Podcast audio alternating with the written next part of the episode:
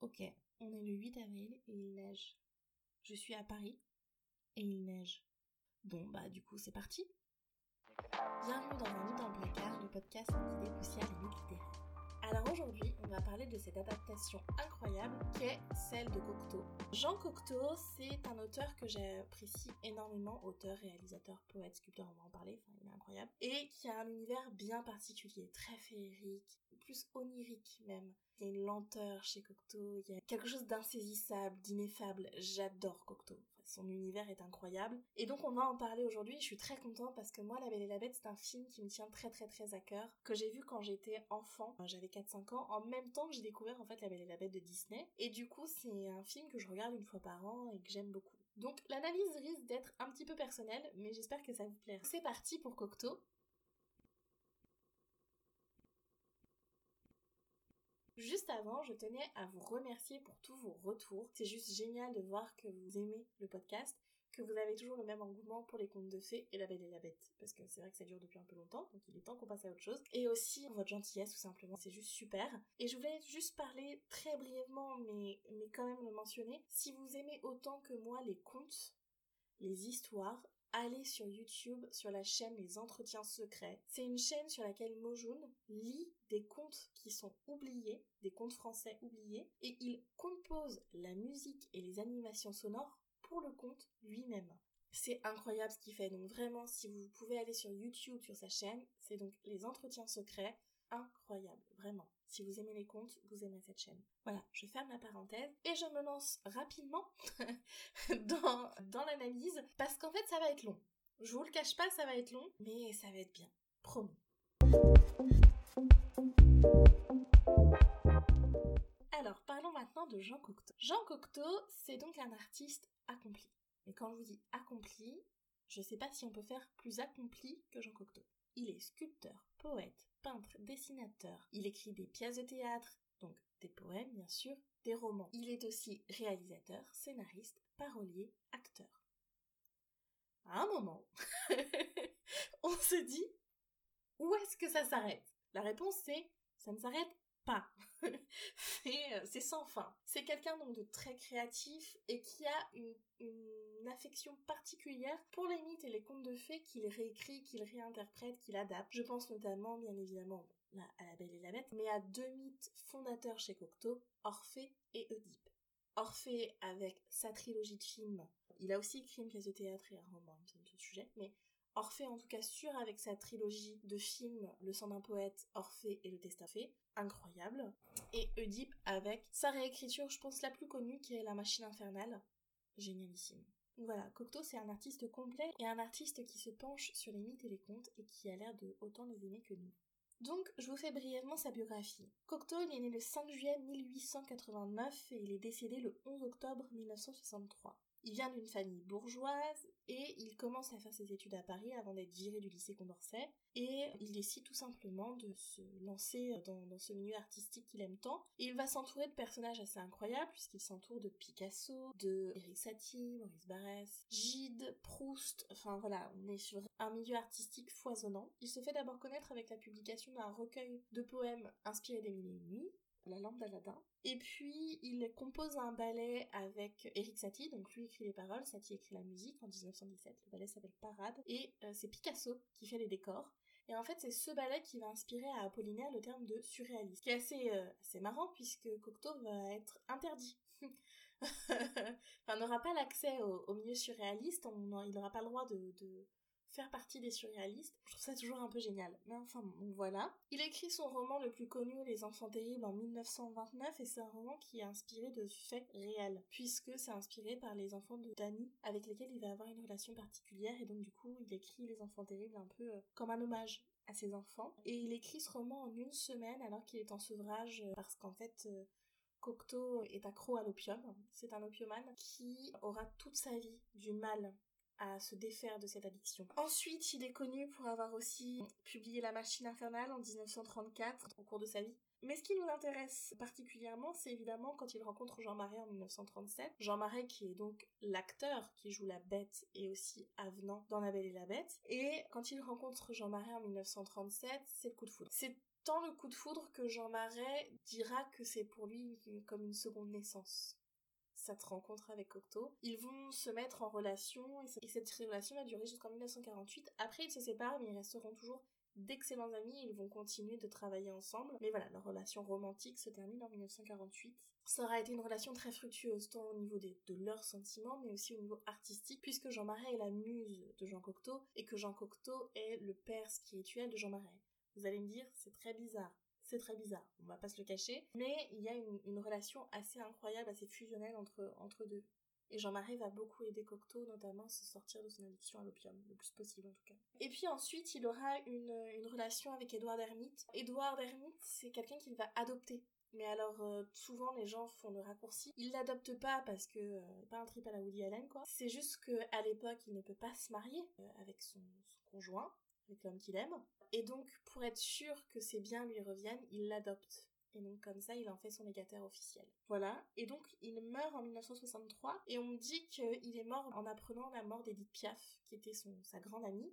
Il avait d'ailleurs composé euh, une pièce de théâtre. Pour elle, il avait écrit une pièce de théâtre. Et il apprend sa mort et en fait il part en quinte de tout sauf qu'il avait un œdème pulmonaire et il va faire une, une, crise cardiaque et donc il meurt, il meurt un jour après Edith Piaf. Voilà, ça, c'était pour la biographie de Jean Cocteau. C'est un peu La Belle et la Bête qui va le faire accéder à la popularité.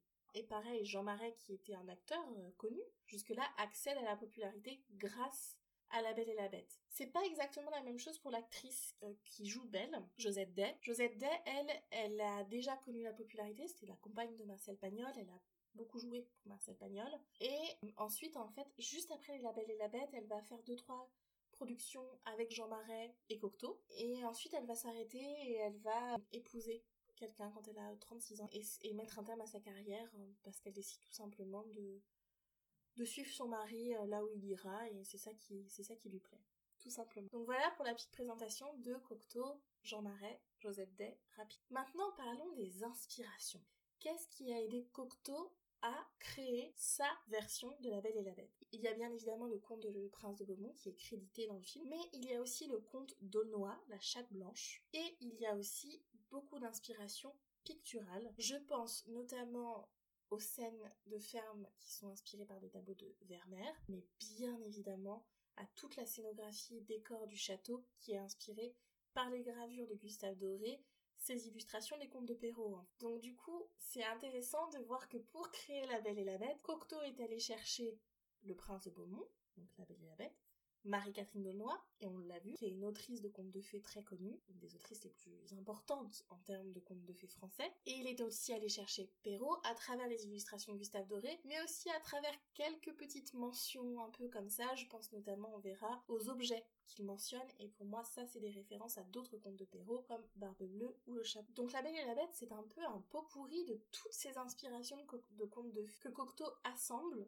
et qu'il sublime pour donner quelque chose d'uniforme et de construit. Enfin, pour les lieux de tournage, c'est le moulin de Touvois en Indre-et-Loire qui a servi de décor pour la ferme, c'est-à-dire la maison de Belle et de sa famille, et c'est le château de Raret dans l'Oise qui a servi de château pour la bête, le château de la bête. Et bien sûr, le tournage a aussi été fait studio. Enfin, dernier point à savoir, tout dernier point à savoir concernant ce tournage, c'est que pendant le tournage, Cocteau a été gravement malade, des maladies de la peau et tout, et qu'il a été sauvé in extremis de la mort par l'arrivée de la pénicilline des États-Unis. Ça lui a permis de continuer le tournage. Jean Marais, lui aussi, était malade pendant le tournage, alors moins que Cocteau, mais quand même malade. Du coup, c'est intéressant de voir que ce tournage était un peu maudit. Et euh, Cocteau a toujours eu cette impression. C'est un tournage qui a été très difficile à mettre sur pied. On ne voulait pas on ne voulait pas que ce film voit la lumière du jour. Personne n'avait confiance dans ce film. Surtout que c'est un film qui sort juste après la guerre. Donc c'est un film qui a été tourné pendant l'été 1945 et qui est sorti en 1946. Les prods ne faisaient absolument pas confiance à Cocteau, ne pensaient pas que ce film allait fonctionner. Il a fallu qu'il bataille un peu, mais il a réussi et ça a été un succès populaire. Au début pas trop, et puis d'un seul coup ça a explosé. Et donc comme je vous l'ai dit, ça a permis d'asseoir la carrière de Jean Marais, mais aussi celle de Cocteau par là. C'est vraiment un peu un film miracle. C'est un film où, où il s'est passé des choses difficiles pour les, acteurs, pour l'auteur, pour le réalisateur, mais qui au final donne quelque chose d'assez magique. Et euh, ça, c'est un véritable conte de fées en lui-même. Donc maintenant, je vais tout simplement vous faire le résumé du film. Parce que c'est un résumé d'un film d'une heure et demie, je l'ai écrit, donc je vais vous lire ce résumé. C'est un peu long. Restez avec moi. Et si vous ne voulez pas vous faire spoiler, arrêtez tout de suite ce podcast. L'enfance croit ce qu'on lui raconte et ne le met pas en doute. Elle croit qu'une rose qu'on cueille peut attirer des drames dans une famille. Elle croit que les mains humaines d'une bête qui tue se mettent à fumer et que cette bête en a honte lorsqu'une jeune fille habite sa maison. Elle croit mille autres choses bien naïves. C'est un peu de cette naïveté que je vous demande. Et, pour nous porter chance à tous, laissez-moi vous dire quatre mots magiques véritables Sésame, ouvre-toi de l'enfance. Il était une fois. Un père veuf vit à la campagne avec ses trois filles et son fils. Deux de ses filles, Félicie et Adélaïde, sont vaniteuses et pleurent un passé fait de richesse et d'opulence. Ludovic, le seul fils, joue l'argent que son père n'a pas en compagnie de son ami Avenant. Enfin, Belle, la troisième fille, s'efforce d'entretenir la maison et de s'occuper de son père. Elle refuse les demandes en mariage d'Avenant, qui loue sans cesse sa beauté et lui reproche son abnégation. Belle aime Avenant, mais elle aime encore plus son père. Un jour, le père apprend que sa fortune n'est peut-être pas tout à fait perdue et se rend au port pour aller récupérer le contenu d'un de ses navires. En partant, il demande à ses filles ce qu'elles souhaitent comme cadeau. Félicie et Adélaïde demandent des robes et des bijoux, et Belle demande une rose. Une fois au port, le père apprend qu'il n'a plus rien, et abattu retourne chez lui. Il se perd dans la forêt et tombe miraculeusement sur un château incroyable où il trouve refuge. Là, les chandeliers prennent vie par magie et le repas est servi par des êtres invisibles. Le père mange et se repose. Le lendemain, il cherche son bienfaiteur et est attiré par une rose qu'il s'empresse de cueillir pour Belle. Apparaît alors une bête affreuse et terrifiante, vêtue comme un prince. La bête affirme que le père a commis un crime irréparable en cueillant une des roses qu'il aime tant, et condamne le père à mourir à moins qu'une de ses filles ne veuille prendre sa place. Le père rentre, triste et résolu à mourir, mais Belle affirme vouloir prendre sa place. Les sœurs, ravies, la poussent dans cette direction, alors que Ludovic et Avenant s'y opposent. Belle finit donc par partir en cachette, utilisant le cheval magique, le magnifique, avec lequel son père est revenu du château. La belle arrive au château et est effrayée par l'ambiance étrange qui y règne. Alors qu'elle tente de fuir, elle rencontre la bête et s'évanouit.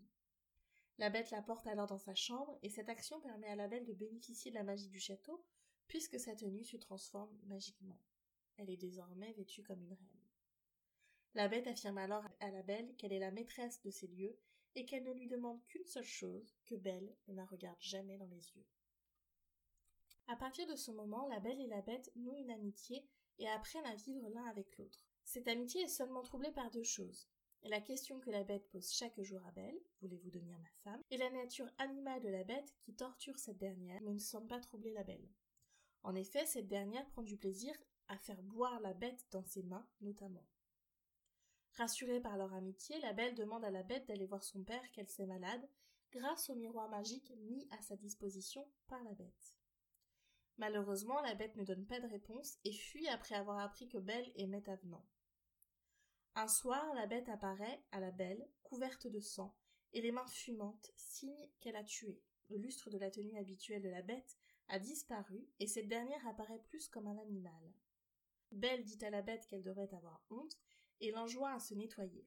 La bête ne supporte pas le regard inquisiteur de Belle et fuit. Le lendemain, Belle renouvelle sa demande pour aller voir son père, et la bête accepte. Elle lui confie alors que son pouvoir réside dans cinq objets la rose cueillie par le père, le cheval, le magnifique, le gant de la bête, le miroir et une clé d'or. Cette clé d'or permet d'ouvrir un pavillon dans lequel se trouvent les véritables richesses de la bête et dans lequel nul ne peut entrer, pas même la bête. Ce pavillon est appelé pavillon de Diane. Pour prouver sa confiance à Belle, la bête lui confie son gant et la clé du pavillon. Elle demande à Belle de revenir d'ici une semaine, si elle ne veut pas causer la mort de la bête. Belle promet de revenir dans les temps. Arrivée auprès de son père, Belle loue la bonté de la bête et déplore le combat qui l'habite. Émue à la pensée que la bête puisse souffrir, Belle pleure des diamants. Les sœurs, jalouses des richesses de Belle, la poussent à rester en utilisant du chantage affectif. Belle accepte, à contre-cœur. Les sœurs, Ludovic et Avenant, fomentent un plan pour tuer la bête et voler ses richesses. Il subtilise la clé du pavillon et utilise le cheval que la bête mourante a envoyé à la belle pour se rappeler à son souvenir. Ludovic et Avenant partent donc sans que Belle ne le sache. Cette dernière utilise le miroir magique et se rend compte de l'état de la bête. Elle décide alors de retourner au château, mais se rend compte que la clé a disparu. Elle abandonne la recherche de la clé lorsque le miroir se brise, l'avertissant de la mort imminente de la bête. La belle part donc au château et trouve la bête mourante. Alors qu'elle tente de la sauver, Avenant et Ludovic essaient d'entrer dans le pavillon. Effrayés à l'idée que la clé puisse déclencher un mécanisme létal, ils passent par le toit vitré. La profusion de richesses dans le pavillon engaillardit Avenant, qui ne se méfie pas de la statue de Diane qui garde les lieux. Il brise un des panneaux de verre et, avec l'aide de Ludovic, tente de glisser dans le pavillon. Son action est arrêtée par la statue de Diane qui tire une de ses flèches sur Avenant. Ce dernier meurt et en mourant se transforme en bête. Simultanément, la bête revient à la vie et est métamorphosée en un prince charmant ressemblant trait pour trait à Avenant. Le prince explique que des fées avaient puni ses parents qui ne croyaient pas aux fées. Le prince affirme aussi que c'est l'amour qui les unit, Belle et lui, qui a permis un tel prodige. Belle est d'abord confuse, mais finit par accepter d'épouser le prince et les deux s'envolent pour leur royaume magique, en s'embrassant, alors qu'Avenant, transformé en bête, gît mort dans le pavillon. Et voilà pour le résumé. On va passer à l'analyse, mais déjà je pense qu'avec ce résumé, vous pouvez voir qu'on a plein d'éléments nouveaux qui vont venir un peu enrichir cette analyse. On pense notamment bien évidemment au duo maléfique Ludovic-Avenant, qui préfigure le duo maléfique le fou Gaston. On pense aussi au pavillon de Diane et à cette transformation en bête, telle une vengeance un peu qui nous fait penser au mythe d'Actaeon, raconté par Ovide dans les Métamorphoses. Et puis, il y a aussi toute cette dynamique autour du, du couple que représentent la bête et la belle. L'amour est présent, d'un côté. On va voir ça, c'est assez intéressant. Bref, c'est une adaptation très riche et je suis vraiment contente de pouvoir en parler avec vous. La structure est toujours la même. On va d'abord parler de la bête, puis de la belle. On parlera des personnages secondaires un peu plus en profondeur parce qu'ils sont très importants dans ce conte. Et puis, on parlera aussi des décors, mais aussi de la magie présente dans cette adaptation. Alors, on va pouvoir commencer à parler de la bête. Belle, si j'étais un homme, sans doute ferais-je ce que vous dites. Mais les pauvres bêtes qui veulent prouver leur amour ne savent que se coucher par terre et mourir. La bête, c'est un personnage qui est très intéressant chez Cocteau parce qu'il prend une nouvelle dimension. Jusqu'alors, on était sur un personnage qui était un peu sans saveur, limite secondaire. C'était un peu un outil pour nous prouver à quel point Belle était une jeune femme bien, euh, douce, euh, servante, aimable. Enfin, voilà, la parfaite jeune fille. Avec Cocteau, la bête devient un vrai personnage principal. Cocteau va faire quelque chose que Disney va reprendre par la suite et qui va marquer l'imaginaire.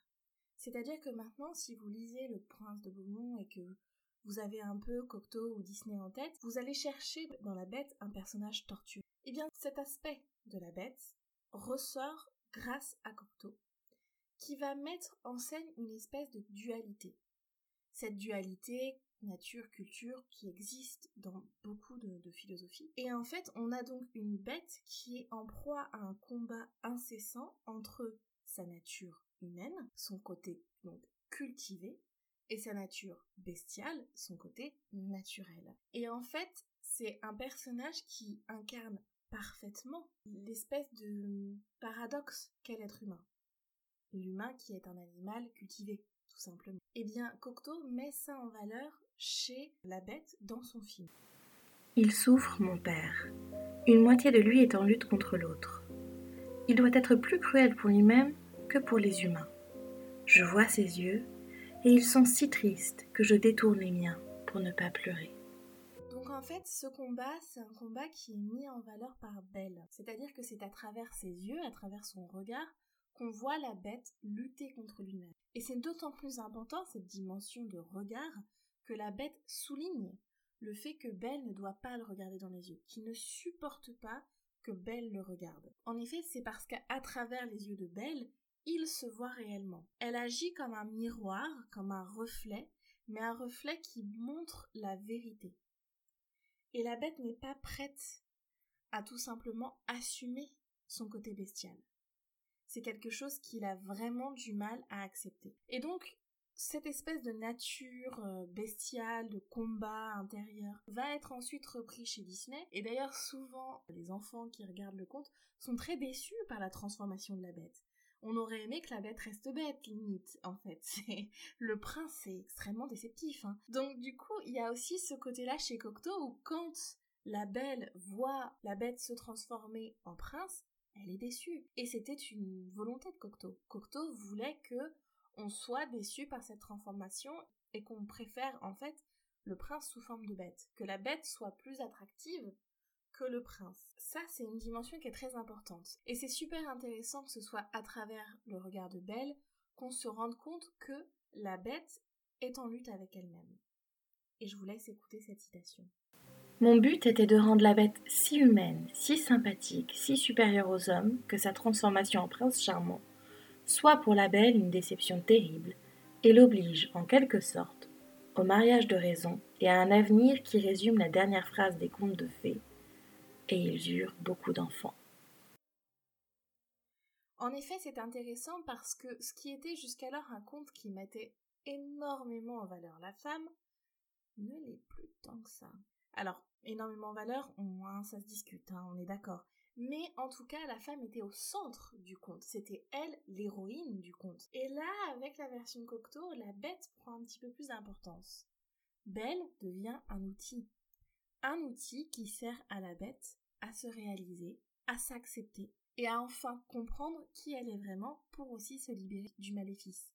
En fait, le regard d'amour de Belle, c'est le regard d'acceptation. Et ce regard d'acceptation, ce n'est pas nécessairement le regard d'acceptation de Belle vers la bête, c'est le regard d'acceptation de la bête envers lui-même. C'est intéressant, c'est aussi un peu triste, parce que évidemment on aurait aimé que ce conte reste centré autour d'une figure un peu euh, un peu intéressante comme ça qui est belle et qui pourrait être tellement badass c'est vraiment une figure euh, qui mérite ça et euh, je reprends Psyché dans Amour et Psyché quoi Psyché c'est celle qui va se battre pour retrouver l'amour de sa vie et qui fait des tâches et qui lâche rien elle a, elle a ça quand même psyché en elle, c'est une battante. Et du coup, on aurait aimé que Belle continue à être une battante. Elle l'est moins, on va voir un peu, on va en parler.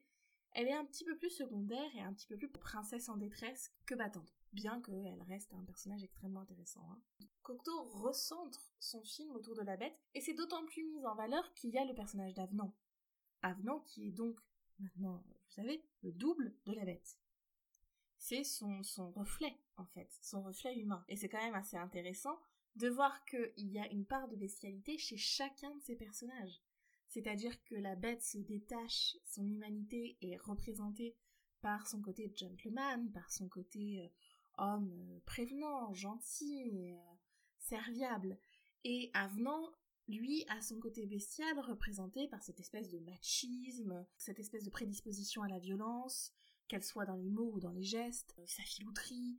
Voilà, c'est avenant, c'est ce côté-là un peu qui, qui est mis en valeur. Et je dirais que cette espèce de côté machiste, ce côté euh, vaurien, euh, voilà, c'est pas vraiment quelque chose de naturel, mais bien quelque chose de culturel. Donc c'est intéressant que Cocteau les mette ensemble et montre à quel point la société crée le monstre.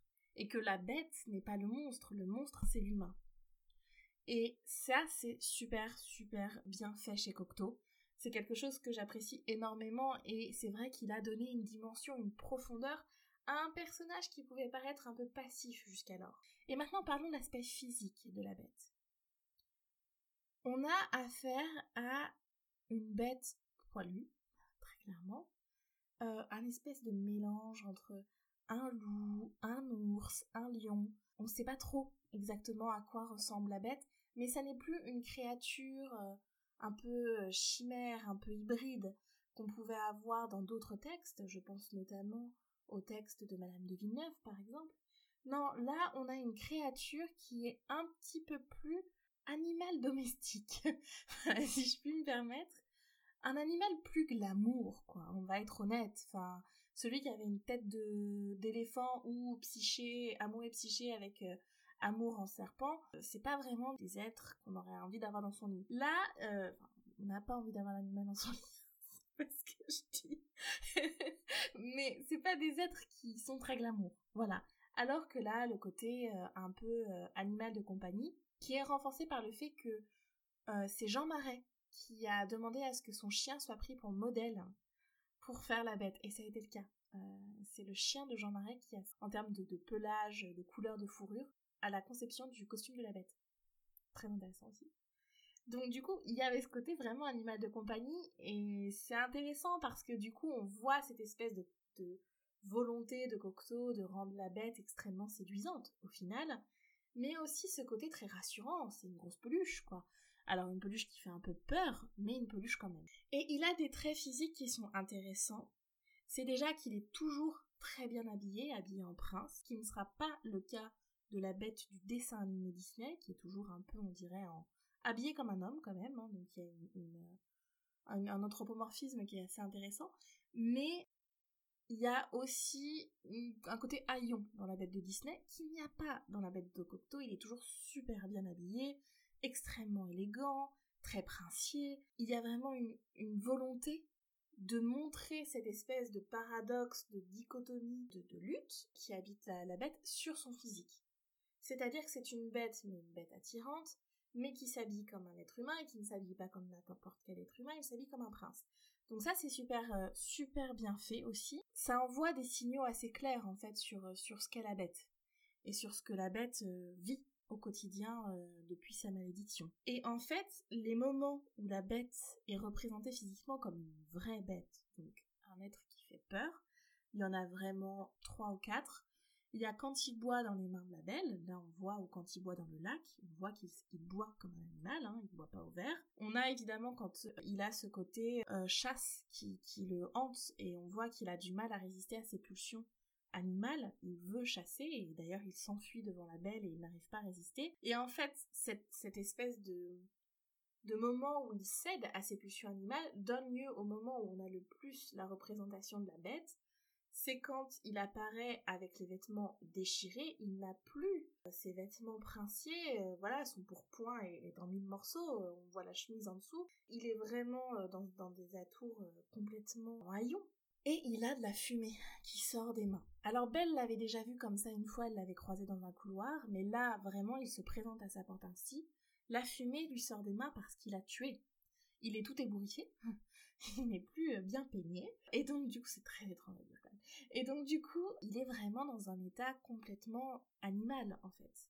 Et cette fumée qui sort des mains, c'est vraiment physique, c'est pour montrer que c'est un animal. Un animal qui tue et que c'est donc quelque chose de dangereux pour Belle et euh, pour euh, potentiellement euh, le reste de la société. Et en fait, la réaction de Belle est très très intéressante face à, face à cette bête. Elle, elle c'est-à-dire que, alors là, pour le coup, là, on a une Belle, franchement, chapeau. Elle lui dit, mais vous devriez avoir honte. Nettoyez-vous.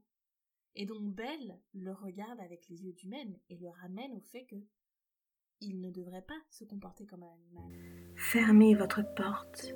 Votre regard me brûle. Je ne supporte pas votre regard. Et pourtant, elle lui dit Mais vous êtes un animal. À un moment, il lui dit ah, vous, vous me traitez comme un animal. Elle lui dit Mais vous êtes un animal, en fait. Et donc, en fait, on a l'impression que Belle voit les deux natures, mais n'arrive pas non plus à choisir celle qui lui plaît vraiment. Elle aime l'animal à qui elle donne de l'eau dans ses mains, mais elle aime aussi le prince, et ça la dérange quand la bête prend trop le dessus, en fait. Elle aime un animal policé, un animal présentable, en fait. Donc ça c'est pour la bête, sa représentation physique qui est très très intéressante. Parlons maintenant du prince. Le prince, il est très intéressant dans le sens où c'est une nouvelle évolution de la bête. C'est-à-dire qu'on avait avec Avenant et la bête deux caractères assez opposés mais avec des natures un peu similaires comme je vous l'ai dit, c'est-à-dire des côtés assez rustres. Rustre naturel chez la bête, c'est un animal, et rustre culturel, chez Avenant, pour ne pas dire d'autres mots, hein, bien évidemment, de ce que je pense d'Avenant. Mais on était sur une représentation du mal classique, l'alpha. Et là, le prince, on est sur une autre représentation, c'est-à-dire qu'il est représenté très lisse. On dirait une espèce d'ange comme ça, euh, il est là, le sourire parfait, les gestes sont très élégants, il est très précieux, ses habits sont encore plus luxueux et précieux que ce qu'on pouvait avoir avant. Et il y a un raffinement chez le prince qui n'y ni chez Avenant ni chez la bête. On a l'impression qu'il a été euh, complètement enlevé de côté animal. Alors, peut-être mais il reste quand même des gros problèmes chez le prince. Le prince, c'est aussi un alpha, très clairement. C'est juste qu'il n'exprime pas de la même manière, il n'exprime pas par la violence ou par le côté torturé, juste pour lui, il est, voilà, il est prince, hein, donc euh, il y a ce côté, euh, bah, c'est comme ça et pas autrement, et un peu sûr de lui, euh, sans même questionner le truc. Donc très très intéressant dans notre société actuelle, je n'en dirai pas plus. Et donc par exemple, il pose la question à Belle, vous aimiez Avenant Belle lui répond oui. Il lui demande le savait-il? Elle répond non. Il dit mais vous aimez la bête? Elle répond oui. Et là il lui répond vous êtes une drôle de petite fille, Belle. Une drôle de petite fille. Infantilisation au maximum. Euh, il est là, il la regarde. Bon, il comprend pas trop ce qui se passe, mais bon, une drôle de petite fille. C'est pas une petite fille, c'est une femme. Hein. Et elle lui répond, et alors là, c'est le compte du truc, pour vous servir. C'est-à-dire que jusqu'alors, la bête disait vous êtes la seule maîtresse, c'est moi qui dois m'agenouiller devant vous. Et il y avait cette espèce de déférence comme ça, fausse déférence, on en convient, hein. elle restait prisonnière de la bête. Mais en tout cas, dans la verbalisation, il y avait une espèce de mise en valeur de, ce que pouvait faire la belle. Très discutable, hein je vais pas revenir dessus. Et là, les rôles sont inversés. C'est elle qui devient à son service. Et il n'a aucun problème avec ça. Il y a l'infantilisation avec le vous êtes une drôle de petite fille. Et ensuite, il y a un truc qui est quand même incroyable, c'est-à-dire que il lui dit vous êtes heureuse elle répond Il faudra que je m'habitue. Donc ça, clairement, c'est un non. Elle n'est pas heureuse. Et ensuite il lui dit Vous n'aurez pas peur Elle lui répond J'aime avoir peur avec vous. Cette fin est extrêmement malsaine. C'est quand même très très dérangeant. J'aime avoir peur avec vous, mais qu'est-ce que ça veut dire? Elle a peur, mais elle le suit. Elle n'est pas heureuse, mais elle va s'habituer. C'est comme si elle faisait en sorte que tout soit fait pour le prince. Elle n'écoute plus ce dont elle a envie, elle se lance dans l'aventure un peu comme ça parce qu'on dirait qu'elle n'a pas le choix en fait. Elle est interloquée et qu'elle se dit on va y aller. Après c'est aussi son choix de faire ça, attention. Mais est-ce que c'est un choix éclairé? Je ne sais pas. Surtout que le dernier dernier mot prononcé du film, c'est le prince qui dit Belle, je vous emporte route. Alors, on va pas revenir sur la sémantique parce que emporter, c'est un mot extrêmement intéressant parce qu'en fait, quand on utilise le mot emporter, on parle d'un objet. On emmène quelqu'un, on emporte quelque chose. Donc, rien que ça, c'est extrêmement intéressant. Mais en plus, sans même aller dans l'analyse extrêmement poussée, voilà, comme ça, extrêmement poussée, non, mais une analyse des mots euh, qui peut être une suranalyse, hein, peut-être que là on est sur une expression tout simplement euh, préférée par Cocteau, mais il y a Belle, je vous emporte. C'est, c'est moi qui décide, et la fin, le dernier mot, c'est je vous prends Belle. Je vous prends avec moi, et vous avez à me suivre en fait. Et là on a l'impression qu'elle a pas tant de choix que ça que Belle, c'est une jeune femme qui s'est livrée à un homme et qui, parce qu'elle s'est livrée à un homme, doit continuer. Parce que jusque-là, elle avait refusé les avances d'avenant. C'était très clair. Pour la bête, elle lui dit mais je serai là, enfin pour vous. Et maintenant que elle lui a dit ça, elle ne peut plus se retirer de son serment. Et pour moi, le prince le sait. Ça, c'est une analyse extrêmement personnelle et on est vraiment sur une analyse qui, sort de ce que nous livre le film mais pour moi, la bête le sait, enfin le prince le sait, et il s'en fiche. Et cette fin, elle est extrêmement dérangeante, mais Cocteau le voulait ainsi. Cocteau voulait que la belle soit déçue. Cocteau voulait que la belle regrette la bête. Elle voulait que le prince soit un maigre substitut pour la bête. C'est quand même super tordu. Et en même temps, extrêmement réel. C'est-à-dire que il pousse un peu son audience à dire mais regardez, est-ce qu'il vaut pas mieux une bête que ce genre de mec, en fait? Et là encore, c'est une interprétation très personnelle, hein, attention. Mais j'ai trouvé du coup que Cocteau avait fait un travail énorme autour de la bête et qui ouvre énormément le, champ des possibles, les questionnements, les discussions à avoir et j'aimerais beaucoup savoir ce que vous en pensez vous. Quand vous avez regardé le film, quelle impression vous avez eue? Moi je sais que quand j'étais petite, j'adorais ce film, mais que je préférais Avenant.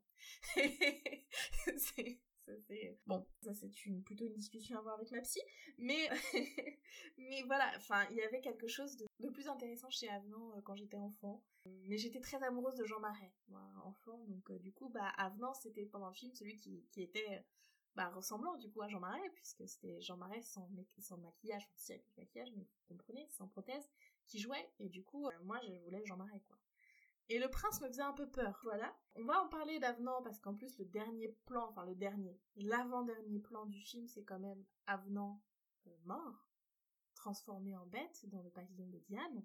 Mais du coup, c'est un personnage dont on va reparler, donc je vais pas trop trop euh, en dire là. Et donc voilà, c'est un peu ce, ce, personnage de la bête qui prend une toute nouvelle dimension avec Cocteau, et on verra que Disney va pousser le truc. C'est-à-dire que la bête était effrayée par son côté animal chez Cocteau, Disney, on va avoir une créature colérique. Là aussi, pas très sain. Mais bon, on va, en parler aussi. Donc, euh, du coup, voilà pour la bête. Et maintenant, parlons de la belle.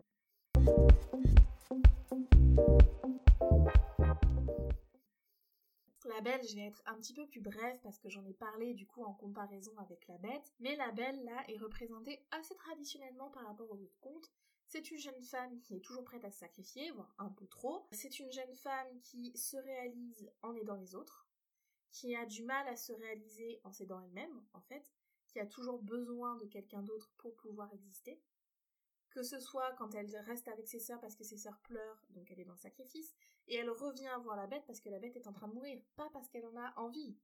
Ce qu'il l'appelle, c'est la mort de la bête. Et en fait, et pourquoi elle s'est livrée à la bête avant? Parce que son père allait mourir. Donc Belle, elle est constamment dans le sacrifice. Ça, on suit les autres représentations du personnage qu'on a vu jusqu'alors. Belle, c'est aussi un personnage un peu hautain, très digne, très noble. Elle remet en place la bête. Elle n'hésite jamais à le faire. Elle a un petit peu une espèce d'ascendant sur la bête qui laisse volontiers. Mais elle en joue un petit peu quand même. On sent qu'elle elle a le pouvoir et que c'est quelque chose qu'elle aime parce que chez elle, c'est pas ce qu'elle avait. Elle était euh, certes adulée euh, par euh, Avenant, par Ludovic et par son père, par les hommes, hein, et les femmes ne l'aimaient pas, mais le fait est qu'elle restait à leur service et elle se mettait un peu en dessous d'eux. Là, elle prend l'ascendant sur la bête. Et il y a un côté un peu gênant chez la belle, notamment dans cette fin dont je vous ai parlé, où on a l'impression que elle cherche quelque chose, qu'elle cherche aussi en fait à se réaliser, mais qu'elle sait pas comment. Et que donc du coup elle accepte un peu des choses par défaut. Mais cette bête, vous l'aimez? Non, avenant, je l'aime bien. Ça n'est pas pareil. La belle, c'est un personnage qui est pas assez abouti, mais parce que Cocteau, n'a, enfin, à mon avis, n'en a pas décidé ainsi, et que le fait que ce soit voilà, une emphase sur la bête, c'est assez, euh, assez clair quand on regarde le film. Mais la belle euh, a des pouvoirs, voilà, elle pleure des diamants et tout. On la représente toujours un peu de perfection féminine. Euh, elle est très belle, elle est dans la négation, elle est intelligente, très intelligente, et elle est altière. Elle a encore un archétype. Elle peut avoir beaucoup de caractère, s'affirmer, c'est possible, mais c'est pas sa nature première, on dirait. Et en tout cas, c'est pas son but. Hein. On dirait qu'elle est plus dans, toujours dans cette abnégation. Voilà. Donc voilà pour la belle. Je vais pas en parler plus parce que j'en ai beaucoup parlé euh, jusqu'alors. Et donc, euh, du coup, je me dis que voilà, on va, on s'est concentré sur la bête et que j'ai pas trop envie d'être dans la redondance. Et on va passer surtout aux personnages secondaires, puisque ces personnages secondaires sont assez novateurs, voire euh, nouveaux pour certains. Donc parlons des personnages secondaires. Les sœurs. Les sœurs, elles sont représentées classiquement, c'est-à-dire comme deux pestes jalouses, qui cherchent toujours à mettre des bâtons dans les roues de leur sœur, qui cherchent à la manipuler, euh, qui appuient sur tous les bons boutons pour qu'elles fassent ce qu'elles ont envie euh, de faire, Et donc elles sont extrêmement manipulatrices, enfin voilà. Mais elles sont aussi très intelligentes. C'est-à-dire qu'on voit que c'est elles qui un peu manœuvrent Avenant et Ludovic, qui eux euh, sont un peu des bourrins, foncent dans le tas pour Avenant et Ludovic suit euh, quand il a envie. Ludovic c'est vraiment un personnage euh, très peu courageux, un peu lâche même, disons-le clairement. Et donc c'est elles qui gèrent les choses, qui ont les intuitions aussi. On a Félicie, Félicie c'est celle qui va euh, gérer un peu euh, tout, euh, notamment le plan pour voler les richesses. Hein. Si elle n'était pas là, ça serait pas passé pareil. Et la sœur Adélaïde, elle est plus, classique dans sa manière d'être représentée, plus, douce aussi. C'est une suiveuse, quoi. Mais c'est elle qui a l'intuition quand elle dit à sa sœur, à Félicie, et s'il ne revenait pas, si Ludovic et Amnon ne revenaient pas, peut-être qu'on les envoie à leur mort. Félicie dit c'est n'importe quoi, et c'est Adélaïde qui a raison. Elle a cette intuition-là. Donc en fait, à elles deux, les sœurs sont extrêmement intelligentes, avec des intelligences différentes, mais elles sont capables de mettre des plans en action. Bien que ce soit Félicie qui chapeaute un peu tout, Adélaïde a des, intuitions, a des choses à apporter au plan de Félicie, et on remarque qu'en fait, Avenant et Ludovic sont pas très malins. Pour Avenant et Ludovic, le père, on va pas en parler, il est assez, on est dans une représentation assez classique du père. Pour Avenant et Ludovic, alors là, on est face à de nouveaux personnages. Parce que jusqu'alors, les frères de Belle n'étaient pas trop abordés, ils sont au nombre de trois dans les contes, normalement. Et là, on a un frère. Un frère qui aussi toujours entre une envie euh, masculine et, extrêmement euh, paternaliste de protéger ses sœurs, et notamment Belle.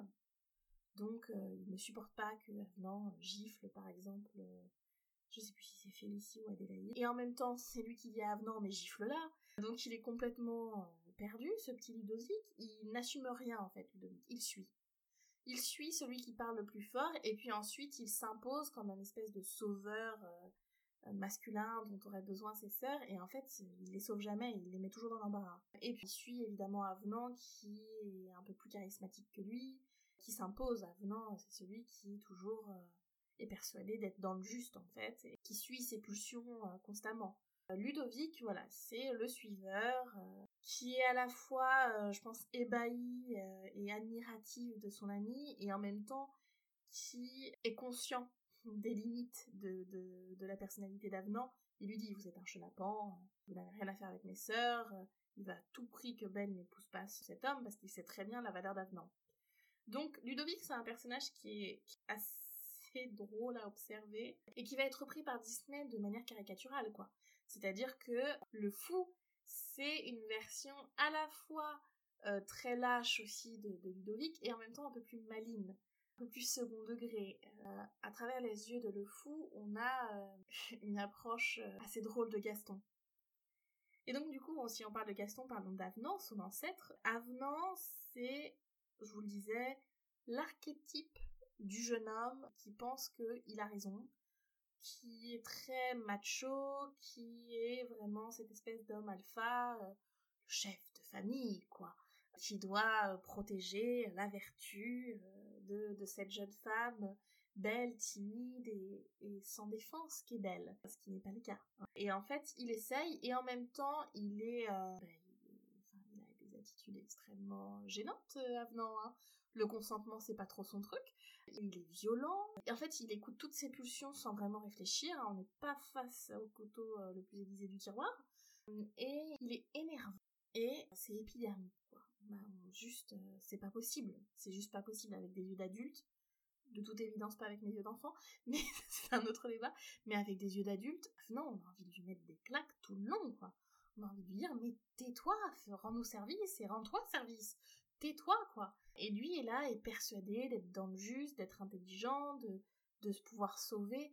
Il y a un côté attachant en même temps avenant, disons-le, hein, c'est un peu, un peu triste, mais je pense que ses sentiments pour Belle sont sincères, mais il l'aime mal, en fait. C'est un amour qui est destructeur plus qu'autre chose, c'est un amour qui est extrêmement centré autour de son ego à lui, et euh, qui le nourrit lui plutôt qu'il nourrit Belle, ou qui se nourrit, s'internouit. Là, on, quelque chose dans un, dans un amour très sain. Euh, l'amour qu'Avenant porte à Belle et que Belle porte à Avenant, on est encore une fois dans un amour qui est pas très sain. Avenant, c'est donc aussi la bête sociétale, la bête culturelle. Et sa transformation en bête, alors qu'il essaye de voler le pavillon de Diane, nous rappelle bien évidemment le conte, enfin le conte, le mythe euh, exploité par Ovid, qui est le mythe d'Actaeon. Je ne sais pas si vous connaissez cette histoire, c'est un, jeune prince qui euh, va chasser. C'est un excellent chasseur, et donc il part chasser dans la forêt, et alors qu'il chasse, il tombe par mégarde totale sur une grotte où est en train de se baigner la déesse Diane, nue, et la déesse Diane est connue pour être la déesse vierge, celle dont il faut protéger la vertu. Et en fait, lui, c'est vraiment un accident. La voit, et quand elle se retourne, elle est complètement, donc elle est avec ses, servantes, elle est très énervée, et donc elle transforme Actaeon en cerf, et elle fait en sorte que ses chiens attaquent Actaeon. Et Actaeon garde son esprit humain. Donc il est enfermé dans ce corps de cerf, et il se fait déchirer par ses propres chiens, manger par ses propres chiens. Donc ça, c'est un exemple de l'ubris des dieux classique, euh, représenté chez Ovide. Diane littéralement pète un câble alors que Actaeon n'y est pour rien et elle le punit pour quelque chose qu'il n'a pas fait en fait. C'est complètement démesuré et cruel, tout bonnement cruel. Et donc, Avenant qui rentre dans le pavillon de Diane, c'est un peu Actaeon qui rentre dans la grotte. Sauf que la différence énorme, c'est que Avenant est responsable. Avenant sait qu'il n'a pas le droit de rentrer dans ce, pavillon, il en a la clé, et il n'ose même pas mettre la clé dans la porte. Il passe par le toit comme un voleur alors qu'il a la clé du pavillon, parce qu'il sait que même avec la clé, sa vie est en danger. Et en fait, quand Diane le punit en lui, mettant cette flèche, là on a une punition qui est, entre guillemets, juste, et en fait il se transforme en bête, et en se transformant en bête et en mourant ainsi, il, il, se rend compte de l'erreur qu'il a fait. Sa mort, c'est quand même une mort assez cruelle, assez dure. Et euh, cette transformation en bête, c'est un peu comme si Diane faisait remonter à la surface la véritable nature d'Avenant. C'est lui le monstre, c'est lui la bête. Et donc là, Diane protège non seulement la vertu de la belle, en tuant Avenant, puisque Avenant était quand même euh, après la belle, hein, il voulait l'épouser, mais elle protège aussi dans un certain sens la vertu du prince. Elle devient protectrice de la vertu tout court plutôt que de la vertu féminine, et c'est donc une lecture assez pertinente et assez particulière de ce mythe qu'est le mythe d'Actaeon. C'est d'autant plus intéressant que euh, le château de Raret où a été euh, tourné le film, vous avez, vous savez, cette espèce de promenade avec les balustrades, et sont représentés sur ces balustrades des cerfs et des chiens. Donc il y a toute cette espèce de dimension euh, mythologique autour de La Belle et la Bête chez Cocteau que je trouve très très intéressante. Si vous n'avez pas lu le mythe d'Actaeon euh, par Ovide, jetez-vous, c'est dans les Métamorphoses. Je sais plus quel chapitre c'est, dans quel livre. Alors par contre, c'est pas fait sens où on compatit franchement avec euh, ce pauvre Actaeon, mais merveilleux. De toute manière, si vous aimez les histoires et les mythes, Ovide, vous allez être servi, c'est génialissime. Bref, donc voilà un peu pour, euh, pour Avenant et pour ce personnage qui va donc laisser place à Gaston, le beauf français par excellence, hein, parce que c'est comme ça qu'il est représenté dans Disney. Donc voilà, ça c'était pour les personnages secondaires, très intéressant, et surtout une porte ouverte. Une porte ouverte vers d'autres choses, d'autres créations possibles sur lesquelles Disney va sauter euh, très clairement, et euh, il va créer son propre duo, donc le fou Gaston, et j'ai hâte de vous en parler. Alors maintenant, parlons un peu de la magie des symboles présents dans le film de Cocteau.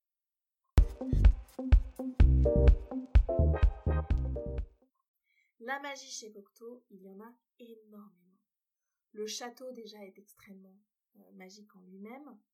On a vraiment un endroit euh, gênant, c'est-à-dire que c'est même pas juste un endroit féerique, pas du tout. La chambre de Belle l'est la roseraie aussi, les promenades, voilà. Là, on est dans des, dans des endroits un peu féeriques, mais il y a un côté sinon extrêmement sombre. Euh, quand Belle rentre dans le château et qu'elle est portée comme un peu magiquement, on a l'impression qu'elle flotte. Il y a vraiment une dimension très gothique, très sombre, très gênante, écrasante même dans le château euh, de la bête. On sent, on sent cette volonté de faire quelque chose d'à la fois féerique mais en même temps euh, dangereux. Et c'est très bien réussi, et je trouve que Disney va réussir à reproduire un peu ça aussi dans le château de la bête. On n'est pas à l'aise dans ce château. On sent qu'il se passe quelque chose qui ne devrait pas se passer. On rentre pas dans un royaume incroyable, on rentre dans un royaume maudit, vraiment. C'est-à-dire que on est dans un endroit où la magie existe parce qu'un homme a fait quelque chose qu'il n'aurait pas dû faire. Alors là, en l'occurrence, c'est les parents d'un homme, mais c'est un peu ça qu'on voit, c'est qu'il y a quelqu'un qui a été puni quand même. Et donc on ressent un peu cette magie, donc vous avez les serviteurs, ces bras qui sortent des murs, les têtes qui bougent dans la cheminée, enfin sur le manteau de la cheminée plutôt, les bras qui sortent de la table et qui servent les boissons, donc c'est toutes ces espèces d'êtres invisibles un peu, qui sont matérialisés que par les, membres qui sont utiles. On a euh, les, les lumières qui s'allument seules, on a donc ce côté où, comme un peu hors du temps, arrêté comme ça. D'ailleurs, la bête le dit, le temps n'est pas le même chez vous. Il fait nuit chez moi, il fait jour chez vous. On est dans une bulle, en fait. Et Cocteau l'a magnifiquement bien retranscrit. Je vous le disais, il s'est hautement inspiré des gravures de Gustave Doré pour euh, les contes de Perrault, et notamment des gravures de Podane et de La Belle au Bois dormant. Mais on a aussi d'autres contes de Perrault qui sont présents dans la représentation de la magie chez Cocteau, et je pense notamment à Barbe Bleue avec l'histoire de la clé d'or, cette clé que la bête confie à la belle qui est euh, la clé de toutes ses richesses, et que la belle ne doit pas perdre à aucun prix, qui est la confiance qu'il lui donne et lui dit mais moi je peux pas rentrer dans ce pavillon. Alors c'est inversé, c'est-à-dire que Cocteau va rendre cette clé positive dans un sens, puisque c'est elle qui va permettre de démasquer Avenant et euh, de libérer la bête de, sa malédiction. Mais voilà, c'est quand même euh, cette petite clé qui rappelle un peu euh, la clé de Barbe Bleue qui tend à sa femme et qui est en fait la clé ce que Angela Carter appellera ensuite la chambre sanglante, où sont stockées, à défaut de meilleur terme, ces femmes égorgées. Donc c'est quand même intéressant ce petit parallèle. Il y a d'autres parallèles avec, avec Perrault, le gant magique qui permet de se déplacer dans l'espace fait bien évidemment penser aux bottes du chat beauté, aux bottes de sept lieux donc. Et puis on a ensuite évidemment d'autres aspects, alors là qui sont pas forcément péros, je pense au miroir. Le miroir c'est quand même un objet extrêmement intéressant dans la culture mythologique et euh, conte de fées, puisque le miroir c'est un symbole très puissant, c'est celui qui révèle l'âme, c'est celui qui révèle les désirs, et c'est le cas pour le miroir euh, dans La Belle et la Bête, euh, qui lui dit euh, réfléchissez pour moi, je réfléchirai pour vous, avec bien évidemment un, jeu de mots sur la signification du mot réfléchir. Et c'est cette idée-là, c'est-à-dire que le miroir, c'est l'esprit aussi. On a le miroir qui est aussi le miroir magique, mais le miroir des yeux de Belle. Il y a voilà cette magie qui s'exprime à travers les reflets, à travers la représentation et la réalité. Je suis votre miroir, la belle. Réfléchissez pour moi, je réfléchirai pour vous. Aussi qui se brise quand euh, la belle va mourir. Très intéressant, comme si c'était l'essence de la bête qui se trouvait dans ce miroir. Comme si la magie se, était symbolisée par ce reflet, en fait, par la capacité à voir l'autre pour ce qu'il est, et non comme il aimerait être. Et puis, bien évidemment, il y a le cheval, le magnifique, qui emmène la belle là où elle doit aller, ou le, père, euh, et qui sera repris par Disney, une fois de plus. Et dans la version française, il s'appelle Philibert. Et donc là, qui ne sera plus un cheval magique, mais un cheval euh, un peu, euh, donc comme chez Disney, hein, les animaux, il y a toujours un peu d'anthropomorphisme, mais un cheval en tout cas serviable, en fait on a ces cinq objets qui sont les clés de la puissance de la bête, il le dit, hein, voilà, je vous les livre, ils sont pour vous, et elle les a tous, donc c'est quand même incroyable. Donc on a ça, et puis on a les cinq premiers objets qu'on voit dans le château, qui sont une carafe de vin, un verre de vin, une horloge et euh, un chandelier. Donc les quatre premiers objets, je ne sais plus compter. Je ne sais pas si ça vous parle. Je ne sais pas si je vous dis Big Ben Lumière, Mrs. Samovar et Chip, si ça vous dit quelque chose. Donc évidemment, on a transformé la carafe et le verre de vin en théière et en tasse, parce que c'est un petit peu plus pour les enfants, mais c'est bel et bien les premiers objets que voit le père de Belle quand il rentre dans le château, et c'est ce qui va arriver aussi au père de Belle dans Disney. Donc vous voyez à quel point Cocteau a une influence colossale sur Disney. Et donc on a un peu toute cette magie qui est très importante et qui se focalise dans un objet qui va être ultra important chez Disney, ultra emblématique. C'est bien évidemment la rose. Et la rose chez Cocteau, elle est mise en valeur d'une manière incroyable, c'est-à-dire qu'il n'y a pas des roses, il y en a une. Une sur laquelle on fait une, focus, une rose blanche incroyable, et il y a une musique derrière qui est extrêmement dramatique, qui montre à quel point cette rose, c'est le début et la fin de tout, et la bête dira une rose qui a joué son rôle. Et cette rose fait partie des secrets qui permettent à la bête d'avoir la puissance et la magie qu'il a euh, dans son château. Pourquoi une rose? Parce que c'est à la fois un objet simple, mais c'est aussi quelque chose d'un peu plus complexe. Il y a énormément de mythologie qui circule autour de la rose, et on en parlera Disney. Je garde encore la rose sous le pied parce que c'est vraiment un objet qui m'intéresse énormément et Disney va en faire un truc incroyable. C'est-à-dire qu'on a de nos jours des gens qui se font tatouer la rose de la Belle et la Bête de Disney sur le bras comme un emblème et un emblème d'amour. C'est quand même fou. Donc du coup, on a la rose, et on en parlera, mais c'est Cocteau qui la met en valeur encore plus que les autres, en faisant toute cette scénographie autour de la rose quand le, père trouve la rose enfin, et euh, va pour l'accueillir. Et puis, bien sûr, dans la magie, il y a aussi les tenues. La belle se transforme, elle a cette robe incroyable, ce collier qui se retransforme en, en ronce quand, euh, quand elle veut le donner à sa sœur. Non, il est pour elle, et quand elle le reprend, ce sont des perles et des diamants. Il est très beau ce collier. Les robes, quand la bête transporte la belle dans la chambre, elle est avec sa robe, elle se transforme en fait, elle devient une princesse. Et ça, ça fait penser à ce que Jacques Demy va faire avec le conte de Podane en 1964, il me semble. Conte qu'il met en scène euh, dans un film avec Catherine Deneuve en, personnage principal qui fait Podane. Jacques Perrin qui nous a quittés euh, très récemment. J'avais le cœur euh, très triste parce que c'était vraiment un acteur que j'aimais beaucoup et et donc du coup bah voilà qui joue le prince et puis qui joue le père? Jean Marais Donc il revient. Donc du coup c'est bien de voir un peu ce côté un peu euh, mise en scène de, la robe comme un, outil un peu euh, magique euh, qui va un peu servir Belle et qui va lui donner une personnalité parce que ça va être le cas avec le, le de Demi, on en reparlera. Évidemment, on sera amené à en parler, c'est évident. Je ne zapperai pas Podane de Demi qui a bercé mon enfance tout autant que La Belle et la Bête. Et pour ça, je remercie ma tante et mon oncle qui nous ont fait regarder ça quand on était gamine avec ma sœur. Ils nous ont plongé dans un univers un peu féerique de contes de fées entre La Belle et la Bête, euh, Podane, euh, mais aussi les Disney. Euh, et puis, dans une autre dimension, d'une autre manière, avec la saga Angélique. je m'égare. Mais si vous n'avez pas vu la saga Angélique, je vous conseille. C'est une pépite une pépite. Voilà. Alors, je m'égare vraiment, c'est n'importe quoi cet épisode. Donc voilà, pour La Belle et la Bête de Cocteau.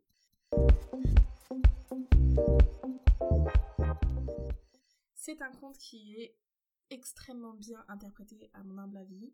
Je trouve qu'il prend une dimension, une profondeur qu'on avait énormément dans la première version du conte de Amour et Psyché, qu'on a eu ensuite mais qu'on a un petit peu perdu parce que le format s'est raccourci tout simplement, et puis qu'il y a eu des considérations assez euh, politiques.